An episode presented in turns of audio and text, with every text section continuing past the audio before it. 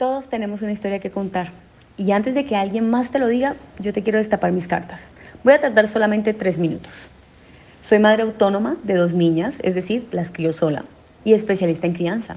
Mis hijas confían plenamente en mí. Me equivoco constantemente, claro que sí. No he llegado a los golpes nunca. Y quiero decirte que la diferencia entre tú y yo probablemente es que yo aprendí sobre mi profesión antes de ser madre. O sea, yo creo que de haber aprendido después de ser madre, los golpes también harían parte de mi lista. Lo bueno se puede reparar. Siempre se puede reparar. Y hablando de los golpes, quiero contarte que yo creía en ellos en mis 20. Cada vez que yo veía a un niño haciendo pataleta en la calle, yo le decía a mis padres y a mi hermano, a ese niño le hace falta fuete, o sea, cinturón. Y por supuesto seguía con la típica frase de quien fue criado de forma tradicional y no ha tenido hijos. A mí mis hijos no me van a hacer esos escándalos.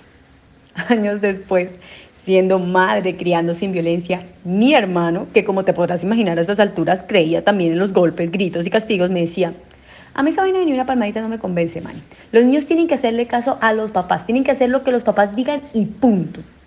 No importaba para mi hermano cuánta información científica yo le diera, cuántos estudios, artículos le citara, cuántas leyes le recitara, mi hermano no cambiaba su postura.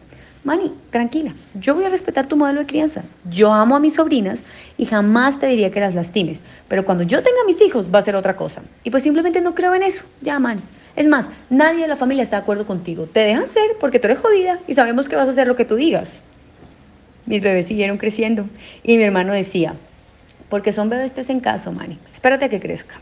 Mis hijas siguieron creciendo y mi hermano, que en esa época vivía en otra ciudad, las veía dos veces al año. Y yo recuerdo así, clarito, esa calurosa Navidad, las luces de colores adornando los edificios que se veían a través de la ventana de la cocina de mi apartamento.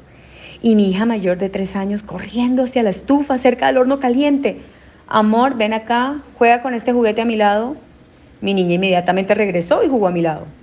Minutos después, una pataleta que se dio en menos de tres minutos, con lo que ante los ojos de mi hermano fue eso, fue como magia. O sea, mi hermana era como, Mani, ¿cómo hiciste eso? Yo, autoridad y acompañamiento emocional, Mani. Le respondí, pues obviamente. La frase favorita de mi hermano a partir de ese entonces y hoy, después de siete años de ser tío, es, le hacen caso a mi hermana y no les pega. Ellas le hacen caso a mi hermana mucho más que el caso que nosotros le hacíamos a mis papás. Y eso que nosotros sí nos pegaban y nos castigaban. Es impresionante. Hoy Hoy mi hermano es mi socio dentro de nuestra empresa de educación en crianza. Él es un genio de las matemáticas, su cerebro funciona de formas misteriosas para mí y yo sé que si él no creyera fielmente en lo que hacemos y en que funciona, jamás en la vida dedicaría tantas horas de su vida a estudiar y trabajar para que familias como la tuya puedan criar a sus hijos sin violencia. Hoy tenemos más de 4.000 estudiantes y 20 colaboradores. Parece increíble, pero así es.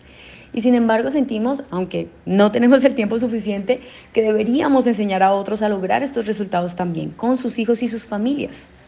Y quiero decirte, mira, si mi hermano, que es la persona más cercana de mi vida y a la vez la más reacia, logró cambiar su perspectiva hasta el punto de dedicar su vida a este propósito que nos une a todos nosotros los que estamos aquí, imagínate tú que estás aquí motivada por el amor a tu hijo, vas a llegar lejos, muy lejos.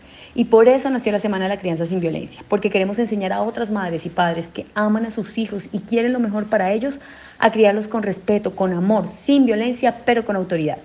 Yo quiero que vivan lo que yo he vivido y que puedan lograr resultados como los que yo he tenido, incluso mejores, ¿por qué no? En la Semana de la Crianza sin Violencia tú vas a tener el paso a paso para lograrlo. Yo te voy a mostrar cómo criar a tus hijos con respeto y mucho amor, sin golpes, sin gritos y sin castigos, inclusive si pierdes la paciencia con facilidad. Así que te espero en la clase número uno, que es el próximo lunes 11 de septiembre a las 8 de la noche, hora Colombia. Así que agéndate de inmediato, ponlo en tu calendario. Y bueno, esta es la historia que quiero compartirte hoy. Ahora cuéntame, ¿cuál es la tuya?